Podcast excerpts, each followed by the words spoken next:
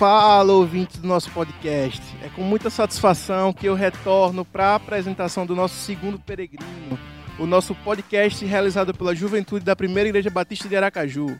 Meu nome, como vocês já sabem, é Gabriel Amorim e eu serei o host da nossa conversa. Aquele cara que facilita o papo, propõe aqueles debates e vai tocando o barco aqui. E hoje, além de mim como host, teremos alguns convidados ilustríssimos, exatamente.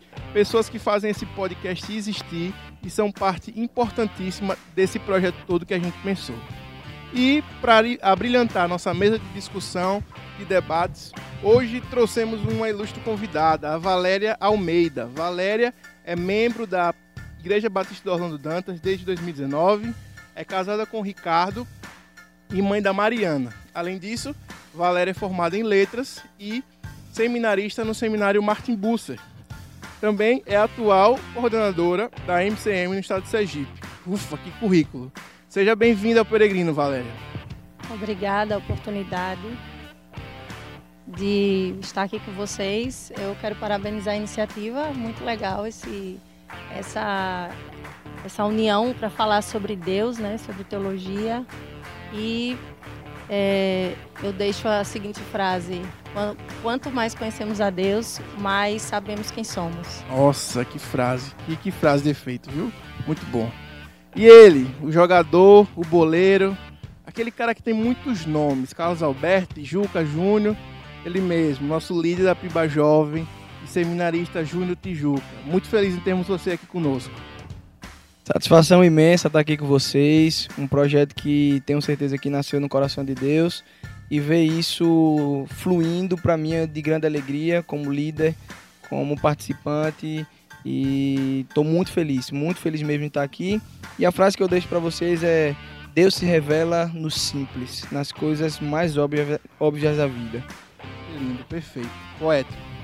Além do Tijuca e da Valéria, temos aqui conosco também a mente intelectual por trás do nosso podcast. Ele que hoje vai ser um pouquinho co-host também, nos ajudando nessa conversa. Jackson Amparo, bem-vindo de volta, Jackson. Esse podcast fica ainda melhor tendo você com a gente. Fala pessoal, tudo certo?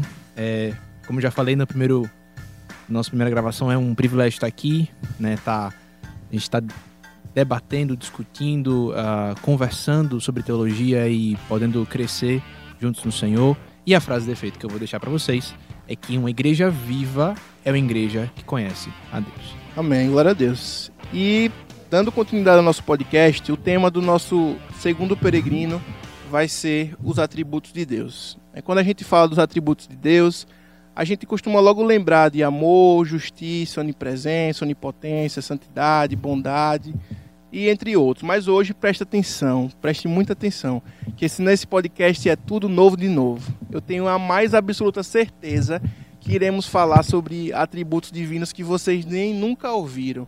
E ainda mais, que vocês nem refletiram o motivo deles existirem. Quais as implicações disso para minha vida? O que é que muda? Para além de saber citar de qual os atributos de Deus que eu vi na EBD. E por aí a gente vai conversando um pouquinho. Tá? E aí, para a gente começar, nosso primeiro atributo que a gente trouxe aqui, para sermos bem objetivos, é a incompreensibilidade de Deus, o Deus incompreensível. Deu nó na orelha de ouvir isso? Jackson, como é, como é que funciona isso mesmo? Traduz aí pra gente, por favor. Então, né, a gente vai trazer esse primeiro tópico, o tópico do Deus incompreensível, e a gente pega a palavra né, incompreensível, a gente faz algumas perguntas, certo? Nós, como cristãos, adoramos por meio de Cristo a Deus. Mas será que vocês, eu acho que com certeza, né, já pararam para pensar como é que Deus é? Já parou para pensar, tá? Adoramos a Deus por meio de Cristo, mas eu nunca vi Deus. Como é que eu. Como é que Deus é? Quem é Deus? E aí, a gente está tocando no tema de incompreensibilidade nesse sentido. Será, e eu jogo essa pergunta para os nossos convidados, será que a gente pode compreender exatamente quem Deus é? Será que a gente pode ter essa, essa definição de quem exatamente Ele é? Eu vou pegar carona aqui com os nossos amigos do, do passado e quero trazer assim uma frase né, de Agostinho que ele fala, ele, ele nas confissões ele diz que eu te conheça, o, o conhecedor de mim, que eu te conheça tal como sou conhecido por ti. E ele vai, continua falando né, no livro 10, e ele diz: Porque agora vemos como por um espelho, de modo obscuro, mas veremos face a face. Agora conheço em parte, mas depois conhecerei plenamente, assim como também sou plenamente conhecido. Ele se apropria até um pouco do texto de Paulo, né, em 1 Coríntios, e a gente vê que é, ele está trazendo para a gente que ele conhece a Deus apenas através de mediação, né? não exatamente é, com uma visão plena de quem é Deus e, e, e dos seus, é, de como Ele é, mas é, como um espelho, né, que naquele tempo, em, na Idade Média, era um, um, metal de bronze ofuscado, ele quer dizer que nós conhecemos a Deus, mas não em, em toda a sua totalidade, de uma maneira que, puder, que a gente pudesse exaurir Deus mas que a gente tem flashes, né? A gente pode até lembrar também do mito da caverna, que a gente vê é, sombras, mas a gente não consegue ver com nitidez ainda quem é Deus. Mas podemos ter é, flashes suficientes para que a gente é, tenha essa relação de intimidade com Deus e, sabe, e saiba né, que Ele é incompreensível, mas ao mesmo tempo que Ele é incompreensível, Ele é compreensível.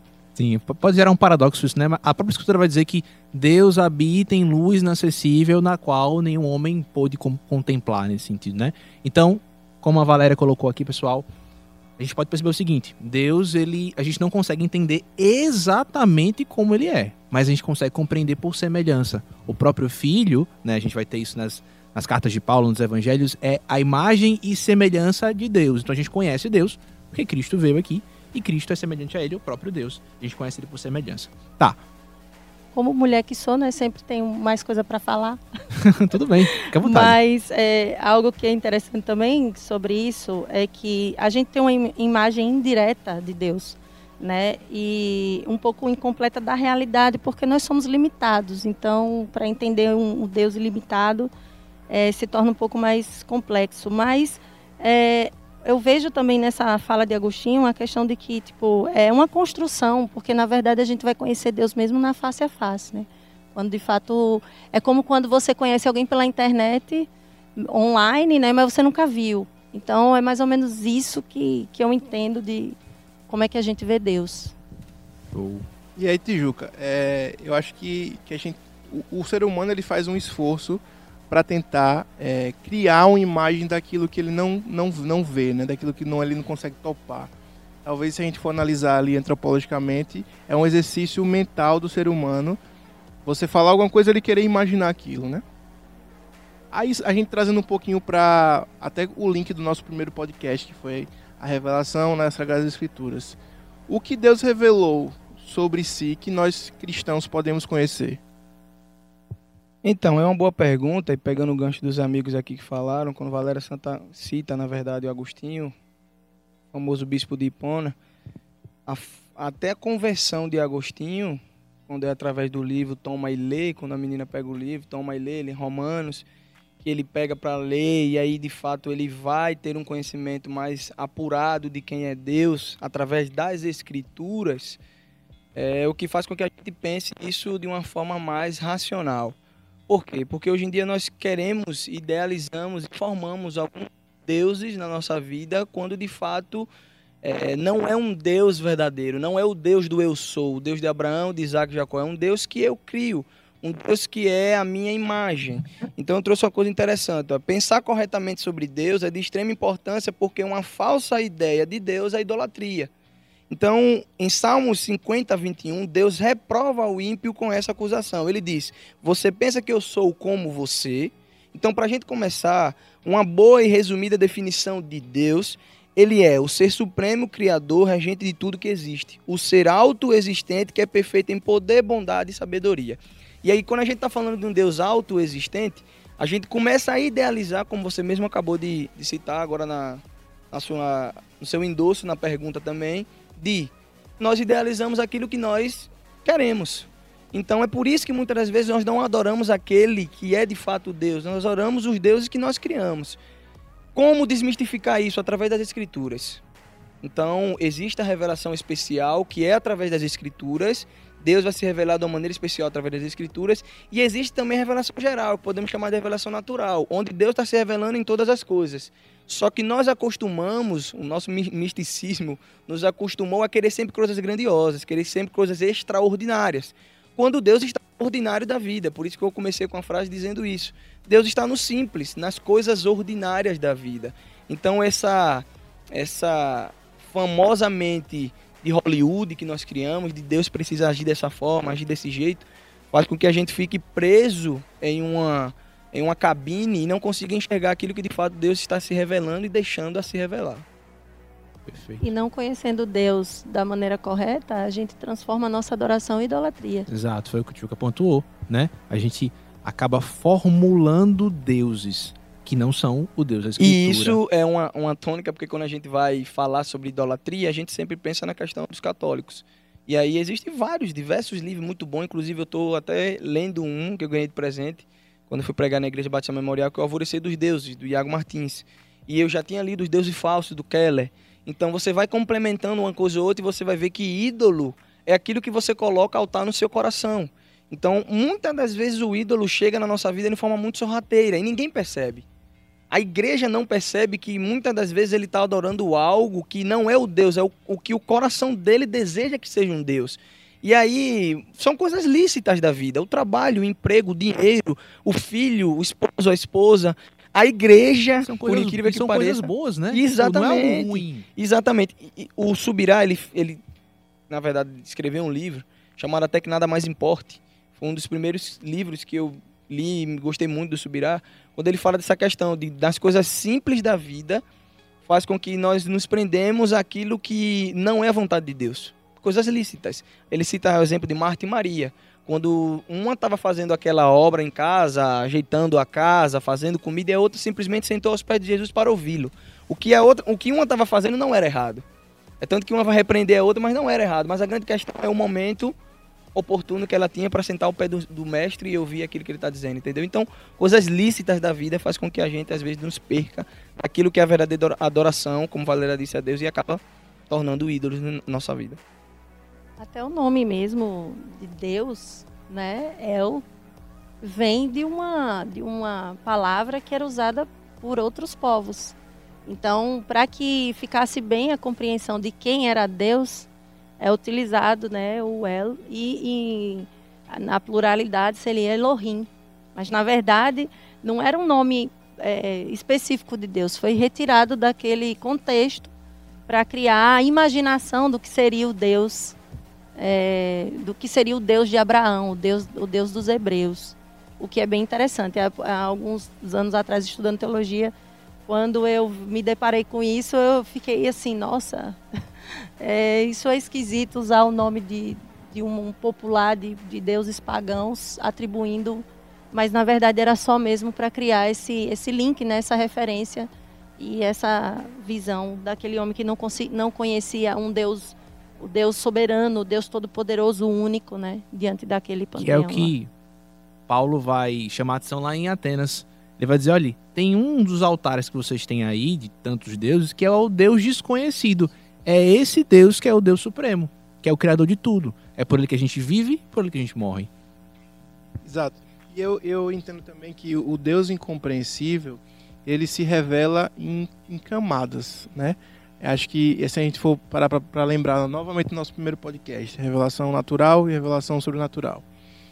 O, o, o ficar somente na revelação natural acaba exigindo do homem alguma coisa maior, né? Da ideia de que tem alguma coisa por trás ali. Então, ele rompe a primeira camada, que é a camada do, da revelação geral, e quando ele descobre, ele tem contato, alguém apresenta a revelação especial, que é a palavra de Deus, ele conhece Deus em outra camada, né?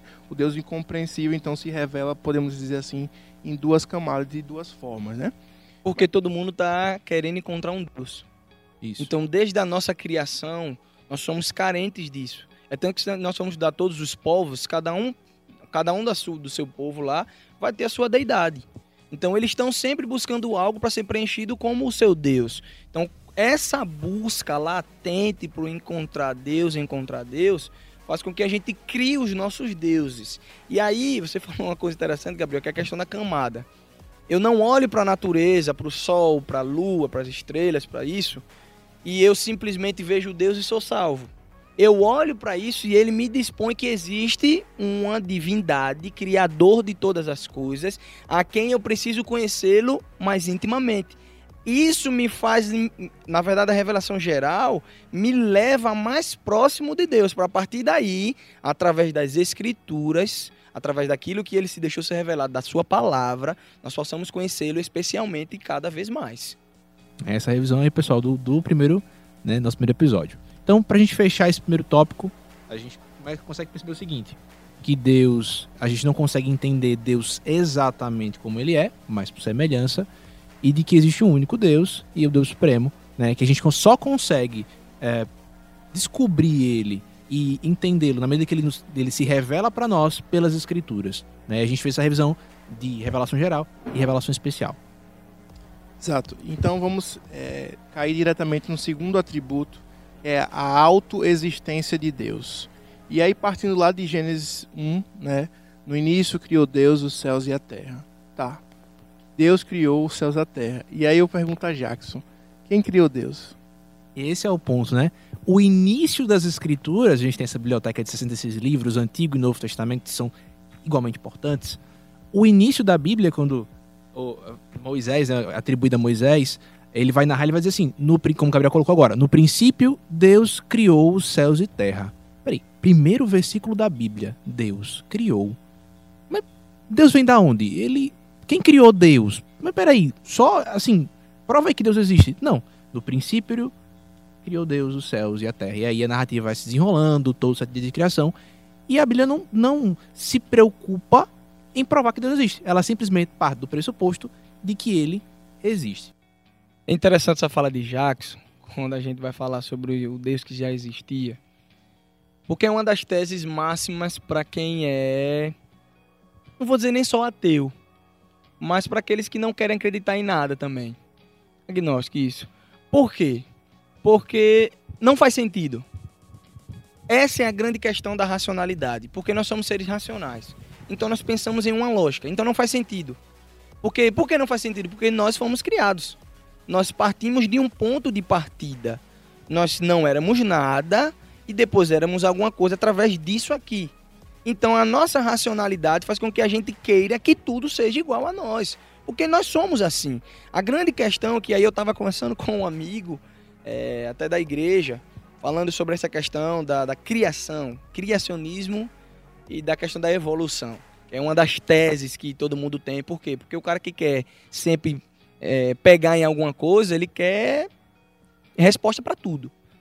E a Bíblia não vai lhe dar resposta para tudo. A Bíblia vai lhe dar resposta para aquilo que é essencial. Para aquilo que foi importante está na Bíblia. Então, por exemplo, é importante saber que Deus não existiu, como Deus existiu na verdade, ele já existe. Ele é. Independente se você crê ou não, ele é. E ponto. Então aí está a fé. Por isso que eu conversando com ele, eu falei, ó, tem certos pontos que nós vamos entrar na questão da fé. É por isso que eu vi num um podcast um tempo desse atrás, acho que um mês atrás, é, justamente de um ateu, um agnóstico e um cristão, discutindo sobre isso. Até o Iago estava presente. E aí foram perguntar a ele sobre essa questão de, tá, mas é muito fácil apelar para a fé. É muito fácil apelar para a fé. Ele não, ele não foi criado, então apela para a fé. Só que a gente não é apelar para a fé. É entender que se a Bíblia me deixa claro em Gênesis que no princípio criou Deus, ninguém o criou. Ele é. Ele era, ele é e ele há de vir. Então, assim, é, é, não é simplesmente apelar para a fé. É a fé que salva. Não é o fideísmo, mas é a fé que salva. Entende? Então, esse ponto sobre Deus, a autoexistência de Deus, a gente sempre vai girar em torno de, uma, de um globo a gente sempre vai estar girando, girando, girando, a gente vai chegar sempre num denominador comum. Agora, que é muito bom a gente trazer esse ponto, é bom, por quê? Porque tem muita gente querendo achar o ponto de partida inicial. E talvez ele vai sempre rodar e não Exato. vai conseguir achar esse e, ponto. E é, é aquela questão: Deus é a causa que não foi causada. Aí a nossa mente, como ela é limitada, não consegue processar isso perfeitamente. Como você colocou, um denominador comum. Mas a gente não vai conseguir encontrar isso. Agora, se somos cristãos realmente, cremos as escrituras, a escritura me coloca isso, eu creio nisso. Eu creio nisso, confio e vou ver dessa maneira. A Bíblia pode não trazer lógica, mas, mas respostas eu, eu ainda acredito que, que tenha. É, para as, as, mais inquietantes possíveis. Mas é, eu a autoexistência de Deus vai falar muito sobre essa questão de que ele sempre existiu. E a gente chama esse conceito de, de Deus existir em si mesmo de aceidade de Deus. E essa, essa questão da, da essa, essa, esse fato expressa justamente é, o ser de Deus, né? É a questão da gente entender Deus é ontologicamente independente da ordem criada de todos os seres criados. Então, por isso que a Bíblia não está ali é, com a necessidade de provar isso, né? É como ele falou, Deus é, né? Eu sou. O eu sou. É o eu sou. Então, ele não precisa de nós, nós que carecemos dele. Então, se é, ele não depende de algo ou de alguém, é, acredito, né, pela lógica até da leitura, que quem precisa é a gente, né? É o que busca ele, porque todo homem é, é, faminto por Deus e por isso que a gente vai criando deuses. Isso. É, como, como o Tijuca falou aqui, justamente porque a gente fica imaginando né, da nossa maneira, mas é, a gente tem que entender que Deus não tem origem. Isso, a gente já parte para a aplicação, né? Tá, beleza. Vocês me disseram que Deus é autoexistente, ele existe em si mesmo e ele é, sempre foi e sempre será, o início, meio e fim. Mas como é que eu Pra que, que isso vai servir na minha vida? aplicação disso na minha vida. Tipo, como isso se aplica para mim? Tá, eu entendi esse conceito, mas isso me leva mais perto de Deus de qual forma? De que maneira? Eu acredito que quando a gente encontra o ponto de partida de quem Deus é, faz com que a gente sane muita coisa no nosso íntimo. Então, por exemplo, eu acabei de dizer aqui que a Bíblia traz respostas para questões que ela desejou colocar, que Deus na verdade desejou colocar. Então, por exemplo, é, eu disse aqui, e o pessoal pode até dizer, ah, mas Tijuca disse que a Bíblia não tem resposta para tudo. O tudo entenda, a Bíblia tem resposta para o que ela deseja falar. Então, o que ela desejou ser comunicado, ela comunicou lá. Os, os, os escritores, devidamente inspirados por Deus, colocaram lá simplesmente aquilo que precisava ser colocado. E muitas vezes a gente às vezes no meio da igreja, ah, mas qual era o espinho na carne de Paulo? Ah, mas com quem fulano não sei. Ah, gente, gente, gente, gente, a Bíblia está o essencial. Ponto. Para eu crer, para aquela minha base sólida de fé seja mais fortalecida. A Bíblia é a nossa regra de fé e prática, como bons batistas que somos, iner, iner, é, infalível, inerrante, palavra de Deus, ela é a Bíblia. Quando eu entendo quem Deus é na minha vida, faz com que aí eu consiga buscar como ele deve ser buscado. Então, ah, como conhecendo Deus ou vendo quem Ele é, vai mudar o que é ou não a minha vida? Simples. Agora eu conheço o meu Criador. Agora eu entendo quem é o meu Deus. Agora eu entendo que Ele não precisa de mim. Eu que preciso dele. Entende? Então eu preciso buscá-lo a tempo e a fora de tempo. Eu preciso achá-lo a tempo e a fora de tempo. Eu preciso estar com o meu coração voltado para ele. Entendeu? Então, conhecer quem Deus é, saber quem Deus é, desde a sua essência, faz com que eu busque como ele deve ser buscado. É, por causa dessa independência de Deus, a gente vai derivar dele, né? Porque ele é a vida, né? Ele é de onde surge a vida. Então, o fato dele, dele ser a fonte de toda a vida, é, eu acho que é benéfico para a gente, né? Que depende dele, que vem a partir dele. É, tem um, um autor, Bavnik, que ele diz assim: Deus existe exclusivamente a partir de si mesmo não no sentido de ser autocausado, mas de ser de eternidade a eternidade quem ele é, sendo mas não vindo a ser, sendo mas não vindo a ser. Deus é um ser absoluto, a plenitude do ser e, portanto, também independente da sua existência de forma eterna e absoluta em suas perfeições. Todas as suas obras, o primeiro e o último, a única causa e objetivo final de todas essas coisas. Perfeito. Amém. Perfeito. Glória a Deus. Acho que a frase que pode resumir esse, esse atributo da autoexistência de Deus é que a nossa existência depende de um Deus autoexistente. Né? Amém. E aí chegamos no terceiro atributo divino, a autossuficiência de Deus. O Pai tem vida em si mesmo, aquele que contém todas as coisas, que dá tudo que existe, mas nada tem a receber, exceto aquilo que ele tenha dado em primeiro lugar. Isso é uma machadada na tão é, maldosa e tão nefasta teologia do coach, né? É, Deus não nos salvou porque nós éramos legais ou éramos bonitos, tão somente por causa do seu amor soberano, porque Ele quis nos salvar, não porque merecemos ou porque temos em, em nós alguma coisa que ele achou legal, mas seu amor soberano quis misericordiamente e através da sua graça nos salvar. Isso. E aí essa questão entra nessa questão de necessidade que a gente já comentou um pouco sobre. Tem um autor que é o Tozer, no livro Conhecimento do Santo, ele vai dizer o seguinte: a questão sobre por que Deus criou o universo continua a incomodar os pensadores. Está pensando em questões profundas aqui, certo? Mas se não temos como respondê-la, então, como o próprio Juca colocou, a Bíblia se propõe a responder o que ela se propõe a responder.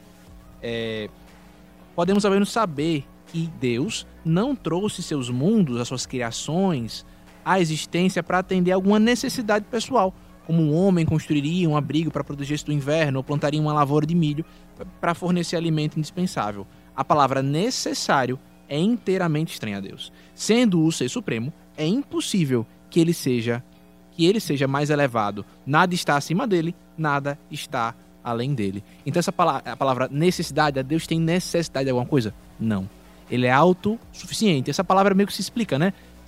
A suficiência vem dele mesmo. E não existe nada além dele. Porque se existisse, naturalmente, ele não seria Deus. Então, ele é o padrão de referência para todas as coisas, o mais elevado sobre tudo. Então, necessidade não, não é uma palavra que não encaixa. Nunca vai encaixar em Deus. O cristianismo do século XX classificou Deus como necessitado da nossa caridade. Nossa opinião a nosso próprio respeito é tão presunçosa que achamos bem fácil e mesmo agradável acreditar que Deus precisa de nós. Mas a verdade é que Deus em nada engrandece pelo fato de existirmos, nem diminuiria se nós deixássemos de ser. Nossa existência é o resultado da determinação totalmente livre de Deus e não a devemos ao nosso próprio merecimento nem à necessidade divina. Tozer vai escrever isso em seu livro A Autossuficiência de Deus. É, é, é, interessante a gente notar porque nós somos seres tão, tão carentes que queremos que Deus se enquadre na nossa achamos que nós precisamos fazer alguma coisa ou deixar de fazer alguma coisa para que Deus se mova ou faça isso ou deixe de fazer aquilo. Deus é autossuficiente. Então, como é que um Deus que nós não conseguimos nem colocar dentro de uma caixinha, a própria teologia, que vai ser no sentido literal da palavra, Valéria, vai dizer o estudo de Deus, mas não vai estudar Deus exaustivamente, a gente vai ver isso. Vai, estudar o que ele se deixou ser revelado. Por quê? Porque ele é suficiente em tudo, então ele não vai ser exaustivo naquilo que ele entrega, como você mesmo citou. O, o, o, o santo de Hipona, o Agostinho, ele vai dizer como um rio. Eu lembro de uma ilustração dele no livro de Inteligência Humilhada do Joana Madureira, quando ele olha para um rio e tá vendo lá o seu reflexo dentro do rio. Então, hoje é dessa forma que eu vejo o meu Deus. Mas um dia eu verei o face a face. E é nesse face a face onde nós vamos contemplar de fato a beleza de sua santidade, de sua autossuficiência. Então hoje nós queremos colocar Deus numa caixinha e queremos fazer algumas coisas para que a gente seja mais amado, menos amado, para que a gente seja mais merecedor, menos merecedor. Deus é suficiente, gente. Ele é suficiente, ele não precisa de nós. Eu lembro de uma frase de Davi Lago, quando ele veio pregar aqui no, no Junção, nosso acampamento de jovens, quando ele disse, é, dos jovens batistas do, da capital, quando ele disse que Deus não precisa de nós, mas ele conta conosco. Ele não precisa de nós. Ele é suficiente, mas ele conta com Nosso, o Deus é relacional, não é isso? Esse é o desejo de Deus, se relacionar com a gente. Na verdade, Juca, a gente é que toma a vida de Deus emprestada, né? Porque ele tem a vida nele mesmo, a Isso. gente é que pede emprestado. Então, como porque ele é infinito, a gente é finito, né? Ele é que é princípio, meio e fim. E é o contrário do que a nossa vida é, né? Ele ele é é, tem autossuficiência, imutabilidade, eternidade. E a gente vai vivendo uma vida progressiva, mas Deus vive de uma só vez. Tipo, ele, ele vê tudo ao mesmo tempo. A gente precisa, numa caminhada íngreme, num, num penhasco, você vai vendo partes. Né? Enquanto Deus já viu tudo e em toda a sua é, autossuficiência. E ele, ele é autossuficiente em si mesmo. Isso. Então, para a gente, ai que maravilha ter um Deus autossuficiente. É verdade. Porque nós não precisamos nos preocupar com nada. Né? Ele tem tudo para para trazer para a gente as nossas necessidades atendidas. Por isso né? que o próprio Jesus, sendo Deus, em Mateus, quando ele vai falar das nossas necessidades, ele fala do básico. Quando ele fala em Mateus 5, se eu não estou enganado, É, quando ele fala lá, tá. E depois ele diz assim. É, Mateus 6, na Mateus verdade. 6, é. 6. Quando ele está falando depois sobre a necessidade do homem se buscar primeiro o reino de Deus, a sua justiça, as demais coisas acrescentadas.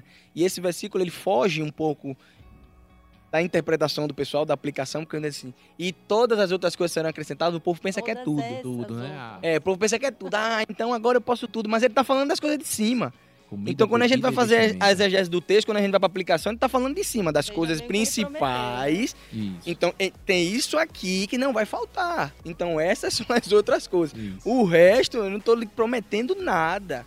Entende? Então, boa sua palavra, E Valéria. essa autossuficiência também vai revelar pra gente a relação dele com o filho, né? Perfeito, Quando você fala isso, a gente consegue ter essa perfeito. visão mais clara né, do gente quando já entra na é- trindade, né? Isso, exatamente. Não tem como fugir, né? e a pombinha lá. Então a gente já, já, já mexeu, já viu a questão da aplicação, né? Deus é autossuficiente, entendendo que tudo aquilo que a gente precisa tá nele, então ne- necessariamente a gente depende dele e é nele que a gente vai encontrar aquilo que é suficiente pra gente. E aí chegamos ao nosso quarto atributo divino. Pegue mais um cafezinho aí, tome uma água. Se você estiver lavando os pratos, continue secando e vá limpando a cozinha agora. E continuaremos mais um pouquinho. Quarto atributo, a eternidade e infinitude de Deus.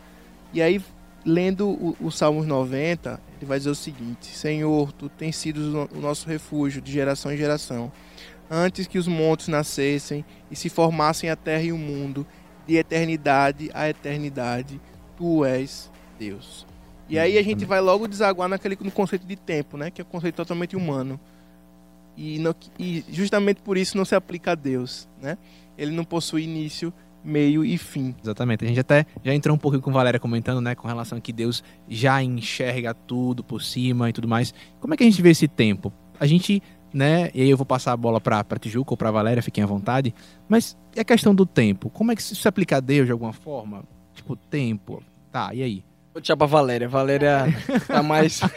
Eu digo que o tempo passou a existir depois que foi, cri- foi feita a criatura. Sim. Antes da criatura, ah, Deus é atemporal. Ele não tem, ele não tem tempo no- no- nem espaço para agir, para ser Deus, né? Então, Deus eterno, é, ele sempre, ele, ele é o Deus que sempre está, sempre foi e sempre será, né? Então, nós é que não existimos sempre, mas Ele Somos finitos. é, é, ninguém consegue contar os seus anos, né? Vai dizer. Exato. E, e esse, é, caso o homem quisesse se comparar com as outras criaturas, ele pode ficar até muito consciente da sua grandeza. Mas na hora que ele vai se comparar a Deus, ele não pode ficar mais do que consciente da sua baixeza, né? Porque Deus é grande e nós não podemos compreendê-lo nessa infinitude, nessa eternidade. Exatamente. né? Eu vi uma, uma frase uma vez, conversando com um determinado pastor. Ele disse o seguinte: Quando você ora, Deus já respondeu sua oração. Independente do tempo. Porque para ele não tem tempo. Então muitas vezes, não, Deus vai responder minha oração. Não, ele já respondeu. Respondeu. Então não tem isso de ficar, não, vou esperar, porque talvez ano que Deus já respondeu sua oração. Agora, nós, como temos nosso tempo, nossa mente limitada, Mas nosso. eu vou colocar uma É. coisa aqui para o próximo pod- podcast. Ah. Opa. E, e a criação do mundo? Teve um breve espaço de tempo? Eita, rapaz. Isso é bom. Isso é bom, isso é bom. Isso é bom que a Valéria tá trazendo, principalmente quando a pessoa estuda hebraico, vai entender lá o período, esse período de tempo. Mas isso é papo, isso é, isso é papo para outro podcast, um para uma tema. outra conversa, para aí É. já vem um pouquinho das línguas também, principalmente do hebraico, mas mas enfim, o que eu quero dizer é o seguinte: Deus, ele vai, como a Valéria mesmo citou aqui, muito bem citado, ele não tem o nosso tempo. Ele é atemporal. Alfa e ômega. Princípio e fim. Ele era, ele é e ele há de vir. Então, ele não tem o tempo. O Senhor simplesmente é o dono de todas as coisas. Então, para ele não há futuro. Não há futuro. Ele está agindo no amanhã. Porque amanhã é para nós, na nossa, no nosso limite de tempo. Então, se a gente for até pegar a questão do calendário, que também não é tão antigo, os outros povos, alguns outros povos usavam outro tipo de calendário, até hoje alguns, alguns utilizam. Então, a gente vai vendo que o nosso tempo nós limitamos, obviamente, isso, isso não é ruim, Isso é bom para que a gente se programe, tenha as nossas progresso. nosso devido. coisa, né? Exatamente. Agora, a gente não pode colocar isso na nossa dinâmica, a nossa dinâmica, com a dinâmica de Deus. Justo. Ele é o Senhor. Ele é infinito. Em tudo. Em poder e glória, em tudo. Então, é, ele é o dono do tempo. E ele já fez coisas grandiosas. E nós apenas um dia vamos Quem sabe, contemplar. contemplar, Porque o é. Senhor, ele é todo poderoso e dono de todas Isso. as coisas. Embora ele possua todas as eras e períodos nele, ele nunca fica velho. É bom. é. Deus não é aquele influência. senhorzinho, né, que É, fica sentado dando imaginação, né? ordem. Isso é o problema da Nem é imaginação, né? jovem também, viu? Nem é jovem também, né? Exatamente. É. No meu termo ali, né? E aí vem a É. pergunta, né? Uma pergunta bem fora assim do tema. Deus tem corpo físico? Rapaz, essa pergunta de Jacques é boa, eu ia falar disso agora. Eu não sei quantos já assistiram aqui de vocês e quantos quem tá ouvindo nós já assistimos, já assistiu na verdade. O, já leu e assistiu o filme A Cabana. Ah, sim. Já. Já, Assisti, né? Pronto. Já. Quando a gente vai ver o primeiro impacto com o, o livro eu não li, só assisti o filme duas vezes, por sinal. Primeira vez que eu vi o filme, aquilo abriu minha mente de um jeito que eu fiquei, caramba, que legal, tal. E depois eu fui estudar mais um pouquinho e fui vendo que muitas das coisas do livro, obviamente que o livro ali tá contando um, um, um episódio de um- uma pessoa, um homem, me esqueci agora, me fala a memória o nome dele, mas ele relatou aquilo que de fato foi aquilo que ele presenciou certo? Que ele disse que presenciou. Então ele relata num livro e num filme. Só que o, filme, quem não. Eu recomendo até para assistir, vocês assistem com filtro, obviamente. Assistam com filtro, mas tem muita coisa ali que é bem complicado. Pra mim, pra mim, pra mim. Porque o primeiro impacto pessoal disse assim: ah, você achou, você achou legal porque Deus se materializou numa mulher e tal. Bicho, pra mim, isso pra mim foi indiferente, sendo bem sério. O grande teor do, do, do filme em si, pra mim, é essa complicação. Porque Deus, ele não tem um corpo físico. Não tem um corpo físico. E só teve uma pessoa que veio na Terra sendo Deus, que viveu entre nós, que morreu por nossos pecados, que depois subiu em ascensão aos céus, que foi Jesus Cristo. Então, assim, materializar isso em algumas pessoas e em outras pessoas, pra mim já começou a ficar complicado. Entende? Porque Deus, ele é santo. Ele é puro. Ah, Deus então vai ficar se materializando em um ou outro para poder fazer?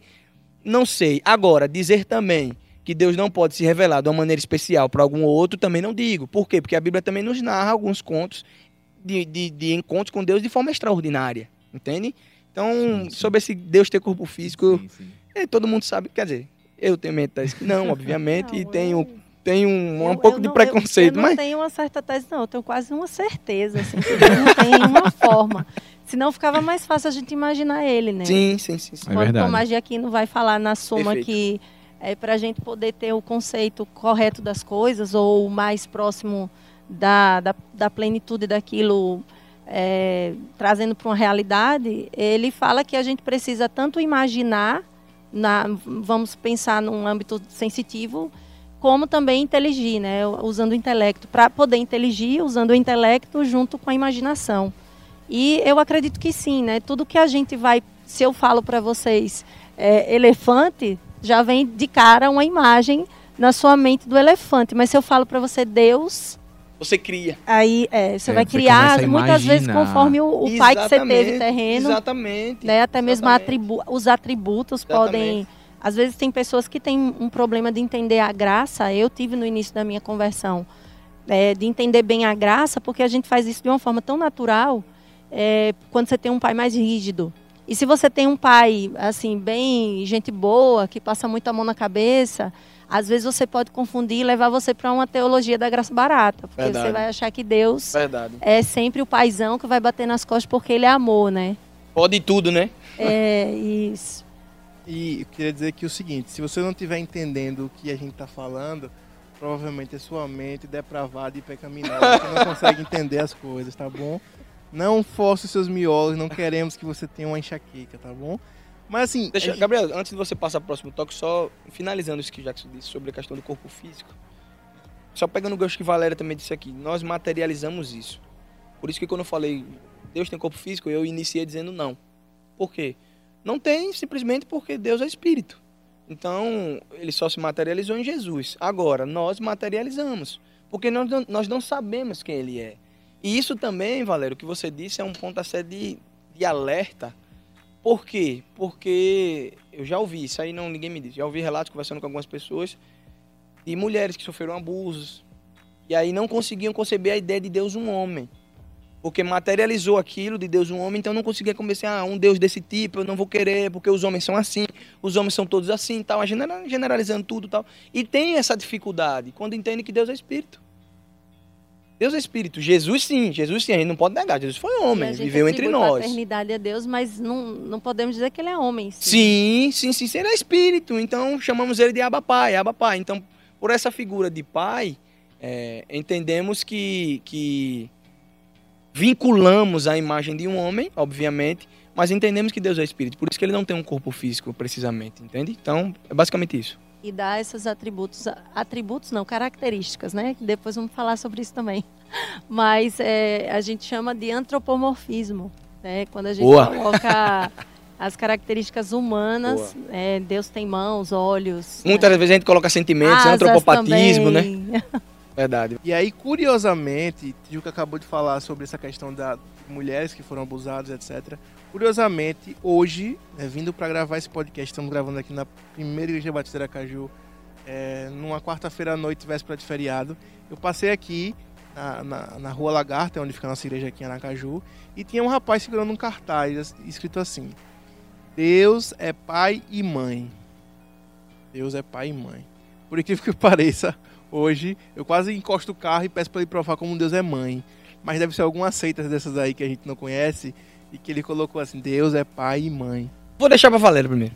Não, eu vou só falar que eu acho que é a carência do ser humano, né? depende da carência dele. Tipo, às vezes a pessoa não teve um pai presente.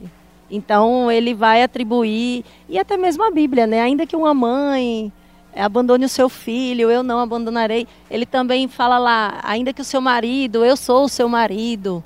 Então tem é, é, na verdade, é, é, a didática de Deus de, de falar e isso, até porque a família em si, né, Deus não criou à toa. A família é projeto de Deus justamente porque dentro da família a gente vê a didática do amor de Deus, né, aquela construção de amor que a gente pode dizer que chega perto do incondicional de Deus. Né? Eu, como mãe mesmo, a minha filha é um pedaço de mim, então eu daria minha vida por ela, mas eu jamais daria ela pela humanidade.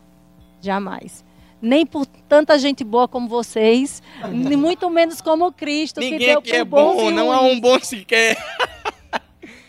Cara, Valéria foi cirúrgica.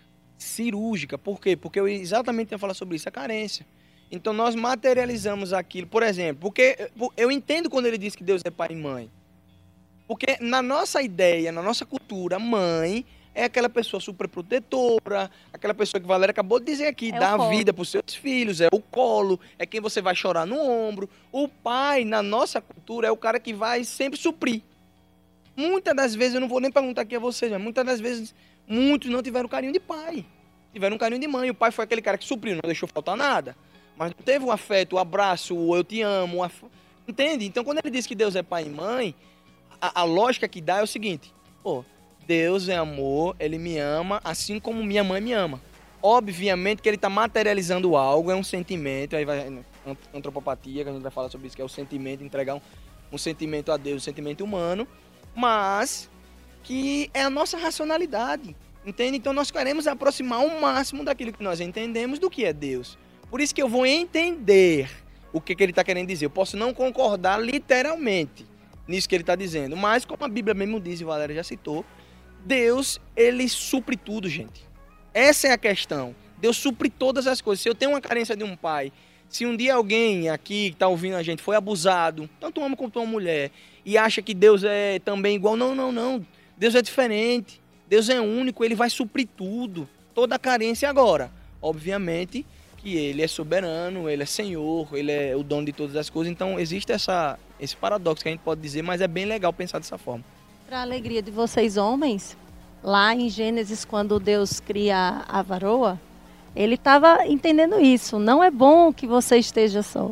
Então aí ele vai e atende uma necessidade, né? E o homem vê, Adão vê nele o provedor da sua necessidade. Então vocês têm mais do que nunca, né? Agradecer a Deus pela, pelo grande presente que vocês receberam, né? Presente, né? Estamos, estamos em maioria aqui hoje. E aí a gente falando aqui, retornando um pouquinho do, do tópico do atributo, né? A eternidade e infinitude de Deus. Mas como é que isso se aplica à minha vida? Que, que diferença vai fazer eu saber que ele é eterno e infinito? Se nós queremos estar do lado do Deus que é eterno, do Deus que, que é incondicional, o seu amor, o Deus que. Ah, Mas nós precisamos entender quem é Jesus Cristo. Mas nós precisamos entender a obra redentora. se liga numa coisa, o Deus eterno entrou no tempo. Ele entra no tempo e se submete às condições desse tempo para morrer no nosso lugar, né? Para segundo a sua humanidade, Cristo esteve sujeito aos tempos. E aí é outro outro Cara, que. que é surreal, outro né? podcast. Vários Os tempos extrínseco e intrínseco, né? Que a gente pode pensar dessa maneira também. Mas é, que maravilha ter o Deus eterno por conta da eternidade que Ele nos concede. Eu sou a ressurreição, então Verdade. Amém. essa é a maravilha. Ainda que esteja morto, viverá. Então isso que Valéria disse é interessante. Um Deus que é infinito. Entrar no finito. Para poder nos dar algo que nós. Nós. Não vou dizer que nem carecíamos, nós clamávamos, nós padecíamos. Ele entra no finito para com seu amor, tão grande amor, sua misericórdia, sua graça, entregar o seu filho por nós Voluntariamente. voluntariamente. Gente, gente, gente, gente. É, é- é assim, é, é algo surreal que nós só precisamos contemplar. E é isso que eu, falando na minha última pregação, para encerrar a minha fala, eu disse.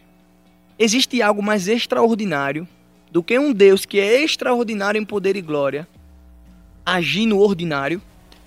Não existe mais nada extraordinário que isso, Valéria. Ele é extraordinário, ele é o Senhor, ele é dono, ele é tudo.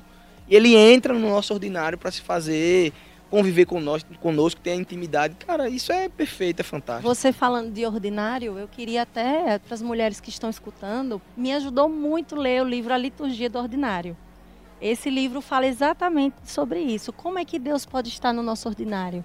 Lavando os pratos, lavando o banheiro e até a louça sanitária. E eu achei bem interessante, até a capa do livro é, são duas torradinhas assim no café da manhã. E esse livro me ajudou muito a entender, às vezes, aquela pessoa que está em casa ela não trabalha fora e às vezes ela é entendida como alguém que não trabalha. E isso puxa um pouco pro para a questão emocional da mulher, né? Tipo, de, ah, eu sou dona de casa apenas.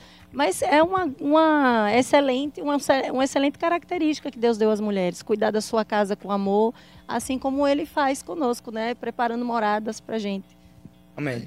Então, assim, o Deus infinito, ele entra no finito para reunir novamente o que Adão perdeu com a queda e nos tornar eterno através do sangue vertido na cruz. É isso, a gente foi.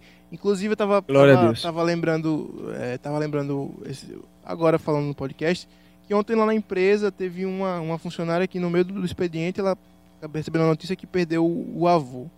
Eu sempre falo que os avós deveriam ser eternos, né? Porque assim, é, é com um coração muito frágil que a gente perde um avô. Eu tive essa experiência muito ruim. Mas é porque o ser humano ele foi feito para ser eterno. Né? O pecado e a queda lá em Gênesis 3 nos, nos transgrediu, nos cortou, nos colocou um abismo que o Deus infinito veio para o infinito para morrer por nós e reconciliarmos novamente e podemos assim ser eternos novamente. Essa é a parte 1 do nosso podcast. Aguarde que em breve iremos lançar a parte 2. Um abraço!